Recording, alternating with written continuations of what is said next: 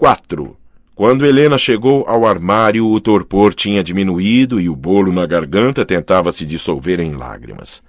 Mas ela não ia chorar na escola, disse a si mesma. Ela não faria isso. Depois de fechar o armário, foi para a saída principal. Pelo segundo dia consecutivo, ela estava indo para casa, logo depois do último sinal, e sozinha. Tia Judite não ia poder lidar com isso. Mas quando Helena chegou em casa, o carro de tia Judite não estava na entrada. Ela e Margarete deviam ter saído para fazer compras. A casa estava silenciosa e pacífica quando Helena entrou. Ela ficou feliz com aquela quietude. Naquele momento queria ficar sozinha, mas por outro lado não sabia exatamente o que fazer consigo mesma. Agora que finalmente podia chorar, ela descobriu que as lágrimas não vinham. Deixou a mochila tombar no chão do hall e foi lentamente para a sala. Era uma sala bonita e impressionante, a única parte da casa, além do quarto de Helena, que pertencia à estrutura original. A primeira casa tinha sido construída antes de 1861 e foi quase completamente incendiada na Guerra Civil. Só o que puderam salvar fora este cômodo, com sua elaborada lareira emoldurada por frisos espiralados e o grande quarto em cima. O bisavô do pai de Helena construíra uma casa nova e os Gilbert moravam ali desde então. Helena virou-se para olhar por uma das janelas que iam do chão ao teto. O vidro muito antigo era grosso e ondulado, e todo o lado de fora ficava distorcido, parecendo meio trêmulo. Ela se lembrou da primeira vez que seu pai lhe mostrara esse vidro antigo e ondulado, quando ela era mais nova do que Margarete era agora. O bolo em sua garganta voltou, mas as lágrimas ainda não saíram. Tudo dentro dela era contraditório. Ela não queria companhia e, no entanto, sentia-se dolorosamente só. Ela queria pensar, mas agora que tentava, seus pensamentos lhe escapavam como camundongos fugindo de uma coruja branca coruja branca, ave de rapina, carniceira, corvo. Ela pensou. O maior corvo que já vi na minha vida, Matt havia dito. Seus olhos formigaram de novo. Coitado do Matt. Ela o magoara, mas ele tinha sido tão bacana. Tinha sido legal até com Stefan. Stefan. Seu coração martelou uma vez, duro, espremendo duas lágrimas quentes de seus olhos. Pronto, enfim ela estava chorando. Ela estava chorando de raiva, humilhação e frustração. E o que mais? O que ela realmente perdera hoje? O que ela realmente sentia por esse estranho, esse Stefan Salvatore? É verdade que ele era um desafio e isso o tornava diferente, interessante. Stefan era exótico, era excitante. Que engraçado. Isso era o que os caras às vezes diziam da própria Helena. E ultimamente ela ouvia deles, ou dos amigos, ou irmãs deles, como eles ficavam nervosos antes de sair com ela, como as palmas das mãos suavam e um frio na barriga surgia. Helena sempre achou essas histórias divertidas. Nenhum menino que ela conhecera na vida a havia deixado nervosa. Mas hoje, quando falava com Stefan, sua pulsação tinha disparado, seus joelhos tinham ficado fracos. As palmas das mãos ficaram molhadas, e não havia frio na barriga, havia uma avalanche. Ela estava interessada no cara porque ele a deixava nervosa?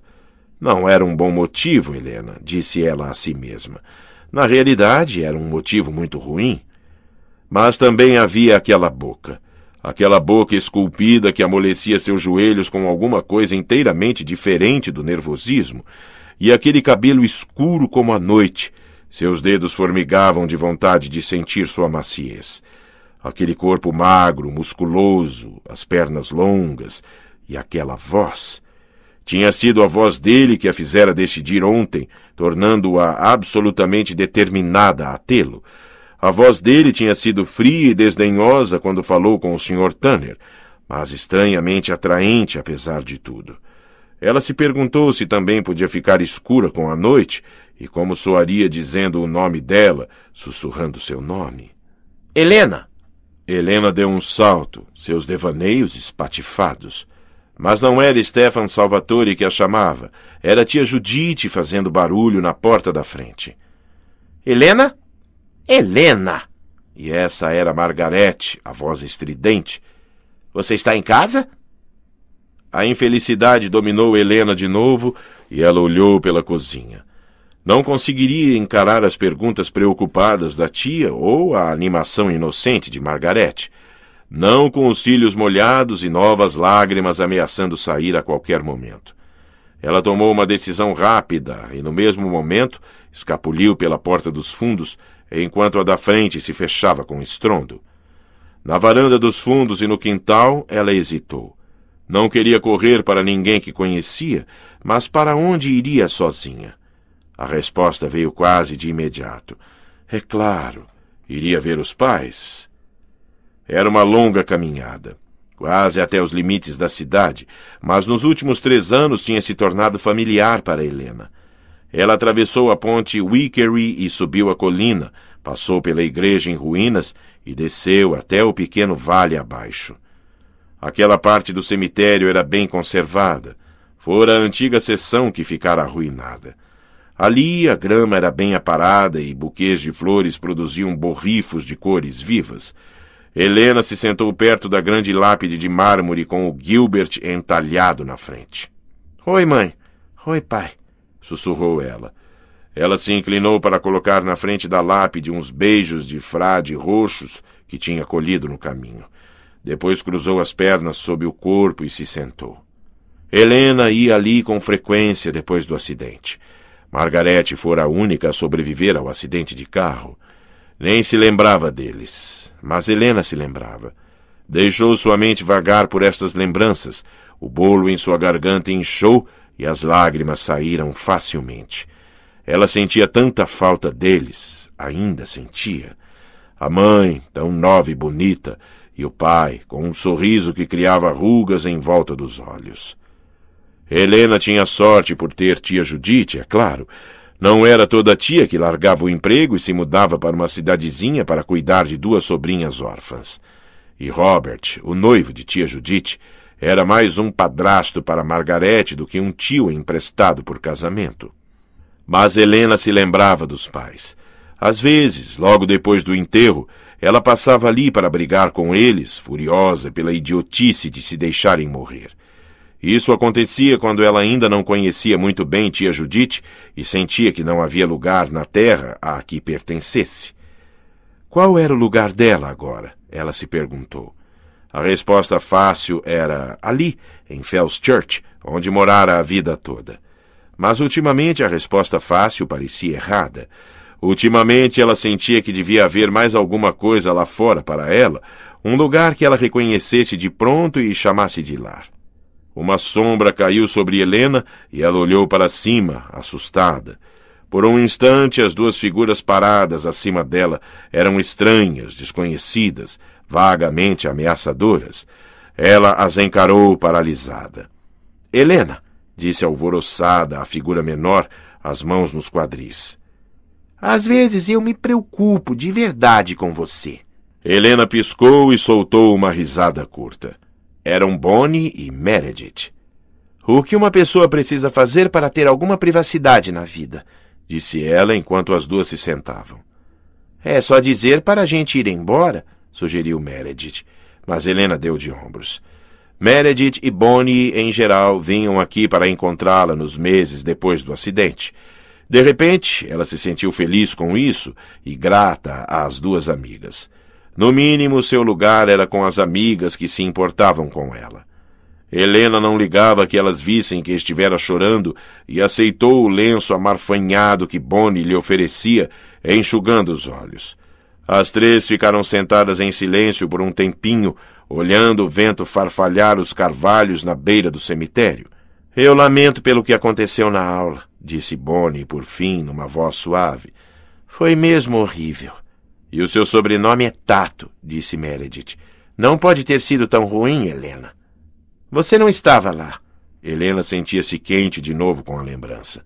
Foi mesmo horrível. Mas não ligo mais, acrescentou ela categoricamente num tom de desafio. Para mim acabou. Eu não o quero mais. Helena!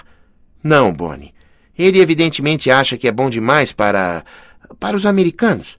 Então ele pode pegar aqueles óculos de grife e. Houve bufos de riso das outras meninas. Helena soou o nariz e sacudiu a cabeça. E então? disse ela a Bonnie, mudando de assunto propositalmente. Pelo menos hoje o Tanner parecia de melhor humor. Bonnie pareceu infeliz. Sabia que ele me fez ser a primeira a apresentar meu seminário, mas eu não ligo. Vou fazer o meu sobre os druidas e. Sobre o quê? Druidas. Os caras esquisitos que construíram Stonehenge e faziam mágica e essas coisas na antiga Grã-Bretanha. Eu sou descendente deles e é por isso que sou paranormal. Meredith bufou, mas Helena franziu a testa para a folha de grama que torcia entre os dedos. Bonnie, você realmente viu alguma coisa ontem na minha mão? perguntou ela de repente. Bonnie hesitou. Não sei, disse ela por fim. Eu. Na hora achei que sim, mas às vezes minha imaginação corre solta. Ela sabia que você estava aqui, disse Meredith inesperadamente. Pensei em procurar na lanchonete, mas Bonnie disse: ela está no cemitério. Eu disse? Bonnie pareceu meio surpresa, mas impressionada. Bom, agora você vê. Minha avó em Edimburgo tinha intuições e eu também tenho. Sempre pulo uma geração. E você descende dos druidas, disse Meredith solenemente. Bom, isso é verdade. Na Escócia eles preservam as antigas tradições. Você não ia acreditar em algumas coisas que minha avó faz. Ela sabe como descobrir com quem você vai se casar e quando vai morrer. Ela me disse que eu vou morrer cedo. Bonnie, ela disse sim. Eu estarei jovem e linda em meu caixão. Não acha isso romântico? Não acho, não. Acho que é nojento, disse Helena. As sombras ficavam mais longas e o vento agora esfriava. Então, com quem você vai se casar, Bonnie? Meredith a desafiou. Não sei. Minha avó me contou o ritual para descobrir, mas nunca experimentei. É claro, Bonnie assumiu uma pose sofisticada, que ele tem de ser tremendamente rico e totalmente lindo, como nosso misterioso moreno, por exemplo, particularmente se ninguém mais o quiser. Ela lançou um olhar travesso para Helena. Helena se recusou a morder a isca. Que tal Tyler Smallwood? Murmurou ela com inocência. O pai dele é bem rico. E ele não é feio, concordou Meredith solenemente. Isto é, claro, se você gostar muito de bichos, todos aqueles dentões brancos. As meninas se olharam e explodiram simultaneamente numa gargalhada. Bonnie atirou um punhado de grama em Meredith, que as limpou e atirou um dente de leão nela. Em algum lugar no meio disso, Helena percebeu que ia ficar bem. Seria ela mesma de novo, não perdida, nem uma estranha, mas Helena Gilbert, a rainha da Robert E. Lee. Ela tirou a fita cor de damasco do cabelo e sacudiu, soltando-o no rosto. Decidi o que vou fazer no meu seminário, disse ela, fitando com os olhos semicerrados enquanto Bonnie tirava a grama dos cachos de cabelo. O quê? disse Meredith. Helena empinou o queixo para olhar o céu avermelhado e roxo no alto da colina. Respirou pensativamente e deixou o suspense se demorar mais um pouco. Depois disse com frieza: A renascença italiana. Bonnie e Meredith a fitaram, depois se olharam e explodiram em uivos de riso de novo. Ahá! disse Meredith quando elas se recuperaram. Então o tigre retornou. Helena abriu um sorriso selvagem. Sua confiança voltara, e embora não entendesse a si mesma, ela sabia de uma coisa. Não ia deixar que Stefan Salvatore se safasse ileso. Tudo bem, disse ela animadamente. Agora me escutem, vocês duas. Ninguém mais pode saber disso, ou eu serei a piada da escola. E Caroline adoraria qualquer desculpa para me ridicularizar. Mas eu ainda o quero e vou tê-lo. Não sei como, mas vou. Mas até que eu bole um plano, nós vamos dar um gelo nele. Ah, nós vamos? É, nós vamos. Você não pode ter o cara, Bonnie. Ele é meu. E eu preciso confiar inteiramente em você. Pera aí um minutinho, disse Meredith com um brilho nos olhos. Ela soltou o broche esmaltado da blusa e depois, segurando no alto do polegar, deu uma espetada rápida. Bonnie, me dê a sua mão. Por quê? disse Bonnie, olhando o alfinete com desconfiança. Porque quero me casar com você. Por que acha que é idiota? Mas. Mas. Ah, tudo bem. Ai! Agora você, Helena. Meredith espetou o polegar de Helena com eficiência, depois espremeu para conseguir uma gota de sangue. Agora, continuou ela, fitando as outras duas com os olhos escuros e faiscantes, vamos colocar os polegares juntos e jurar. Especialmente você, Bonnie. Jure guardar segredo e fazer o que Helena pedir com relação a Stefan. Olha, jurar com sangue é perigoso, protestou Bonnie, séria. Significa que você tem de se prender ao juramento, independentemente do que acontecer. Não importa o que, Meredith. Eu sei, disse Meredith, impiedosa. É por isso que estou lhe dizendo para fazer isso. Eu me lembro do que aconteceu com Michael Martin. Bonnie fez uma careta. Isso foi anos atrás e nós terminamos logo depois, de qualquer forma, e. Ah, tudo bem, vou jurar. Fechando os olhos, ela disse: Juro guardar isso em segredo e fazer tudo o que Helena pedir sobre Stefan. Meredith repetiu o juramento. E Helena, olhando as sombras pálidas de seus polegares unidos no anoitecer que se adensava, respirou fundo e disse suavemente: E eu juro não descansar até que ele me pertença. Uma lufada de vento frio soprou pelo cemitério, agitando o cabelo das meninas e fazendo voar folhas secas no chão. Bonnie arfou e recuou, e as três olharam em volta, depois riram de nervosos. Está escuro, disse Helena, surpresa. É melhor a gente ir para casa, disse Meredith, recolocando o broche enquanto se levantava. Bonnie se ergueu também, colocando a ponta do polegar na boca. Tchau, disse Helena suavemente, de frente para a lápide. A flor roxa era um borrão no chão. Ela pegou a fita cor de damasco que estava ao lado, virou-se e assentiu para Bonnie e Meredith. Vamos. Em silêncio, elas subiram a colina na direção da igreja em ruínas. O juramento feito com sangue lhes dera toda uma sensação solene, e enquanto elas passavam pela igreja arruinada, Bonnie estremeceu. Com o sol se pondo, a temperatura caíra abruptamente e o vento aumentava. Cada lufada provocava sussurros na relva e fazia os antigos carvalhos chocalharem as folhas pendentes. Estou congelando de frio, disse Helena, parando por um momento perto do buraco escuro que antigamente fora a porta da igreja e olhando para a paisagem abaixo. A lua ainda não tinha nascido e ela só conseguia distinguir o antigo cemitério e a ponte Wickery além dele, o antigo cemitério datava da Guerra Civil e muitas lápides traziam os nomes de soldados. O lugar tinha uma aparência selvagem. Amoreiras e mato alto cresciam nas sepulturas e trepadeiras enxameavam sobre o granito esfarelado. Helena jamais gostara disso. Parece diferente, não é? No escuro, quero dizer, disse ela hesitante. Ela não sabia como dizer o que realmente queria, e este não era um lugar para os vivos. A gente podia pegar o caminho mais longo, disse Meredith, mas isso ia significar mais vinte minutos a pé.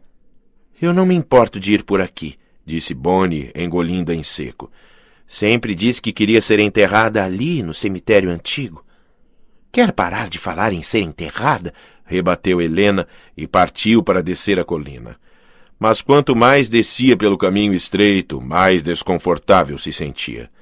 Ela reduziu o passo até que Bonnie e Meredith a alcançassem. Ao se aproximarem da primeira lápide, seu coração começou a bater acelerado. Ela tentou ignorar, mas toda a sua pele formigava em alerta e os pelos finos de seus braços se eriçaram. Entre as lufadas de vento, cada som parecia horrivelmente ampliado. O esmagar de seus pés no caminho coberto de folhas era ensurdecedor. Agora, a igreja em ruínas era uma silhueta escura atrás das meninas. A trilha estreita seguia entre lápides incrustadas de líquens, muitas mais altas do que Meredith. Grandes o bastante para alguma coisa se esconder por trás, pensou Helena, inquieta. Algumas lápides eram perturbadoras, como aquela com o querubim que parecia um bebê de verdade, a não ser pela cabeça que tinha caído e fora cuidadosamente colocada ao lado do corpo. Os imensos olhos de granito da cabeça eram vazios. Helena não conseguia tirar os olhos deles e seu coração começou a bater forte. Por que paramos? disse Meredith. Eu só. Ah, desculpe, murmurou Helena, mas quando se obrigou a virar-se, de imediato enrijeceu. Bonnie? disse ela. Bonnie, qual é o problema? Bonnie olhava fixamente o cemitério, os lábios separados, os olhos tão arregalados e vagos quanto os do querubim de pedra. O medo inundou o estômago de Helena. Bonnie, pare com isso. Pare. Não é engraçado. Bonnie não respondeu. Bonnie, disse Meredith. Ela e Helena se olharam e, de repente, Helena sabia que tinha de ir embora. Ela girou o corpo para recomeçar a percorrer a trilha, mas uma voz estranha soou por trás e ela se virou de repente. Helena, disse a voz. Não era a voz de Bonnie, mas vinha de sua boca. Pálida na escuridão, Bonnie estava imóvel, fitando o cemitério. Seu rosto não tinha expressão alguma. Helena, disse a voz novamente e acrescentou enquanto a cabeça de Bonnie se virava para ela. Há alguém esperando ali por você. Helena nunca soube o que aconteceu nos minutos seguintes. Alguma coisa pareceu se mexer entre as formas recurvadas e escuras das lápides, mudando e subindo entre elas. Helena gritou e Meredith deu um berro. Depois as duas estavam correndo e Bonnie corria com elas, gritando também. Helena correu pelo caminho estreito, tropeçando nas pedras e grumos de raiz de grama. Bonnie lutava para respirar atrás dela e Meredith, a calma e cínica Meredith, arfava como louca. Houve uma agitação repentina e um guincho num carvalho acima delas, e Helena descobriu que podia correr ainda mais rápido. Tem alguma coisa atrás da gente! gritou Bonnie, estridente. Ai, meu Deus, o que está acontecendo? Pegue a ponte! ofegou Helena através do fogo nos pulmões. Ela não sabia por quê, mas sentia que tinha de chegar lá. Não pare, Bonnie! Não olhe para trás! Ela pegou a manga da menina e a puxou. Não posso fazer isso, soluçou Bonnie, segurando a lateral do corpo, o passo vacilante. Pode sim, rosnou Helena, agarrando a manga de Bonnie e obrigando-a a continuar em movimento. Vamos, vamos! Ela viu o brilho prateado da água diante delas. Havia uma clareira entre os carvalhos e a ponte pouco além. As pernas de Helena tremiam e sua respiração assoviava na garganta, mas ela não se permitiu ficar para trás. Agora podia ver as tábuas de madeira da passarela. A ponte estava a seis metros das meninas, agora a três metros. Dois. Conseguimos, disse Meredith ofegante, os pés batendo na madeira. Não pare! Vamos para o outro lado. A ponte estalava enquanto elas corriam atabalhoadamente, os passos ecoando na água. Quando pulou na terra batida da outra margem, Helena enfim soltou a manga de Bonnie e deixou que as pernas parassem, trôpegas. Meredith estava curvada, as mãos nas coxas, respirando fundo. Bonnie chorava. O que foi isso? Ai, o que foi isso? dizia ela. Ainda está vindo? Achei que a especialista fosse você, disse Meredith com a voz entrecortada. Pelo amor de Deus, Helena, vamos dar fora daqui. Não, agora está tudo bem, sussurrou Helena. Havia lágrimas em seus olhos e todo o seu corpo tremia, mas o bafo quente em sua nuca se fora. O rio se estendia entre ela e aquilo, as águas num tumulto escuro. Não pode nos seguir aqui, disse ela. Meredith a olhou, depois para outra margem, com os carvalhos agrupados, em seguida para Bonnie. Molhou os lábios e deu uma risada curta. Claro, não pode nos seguir. Mas vamos para casa de qualquer maneira, tá? A não ser que goste de passar a noite aqui fora. Uma sensação inominável fez Helena estremecer. Esta noite não, obrigada, falou. Ela pôs um braço em volta de Bonnie, que ainda fungava. Está tudo bem, Bonnie. Agora estamos seguras. Vamos. Meredith olhava o outro lado do rio de novo. Sabe de uma coisa? Não estou vendo nada lá, disse ela, a voz mais calma. Talvez não houvesse nada atrás da gente. Talvez a gente tenha entrado em pânico e nos assustamos sozinhas. Com uma ajudazinha da sacerdotisa druida aqui. Helena não disse nada quando elas começaram a andar, mantendo-se muito próximas na trilha de terra. Mas ela tinha dúvidas. Tinha muitas dúvidas.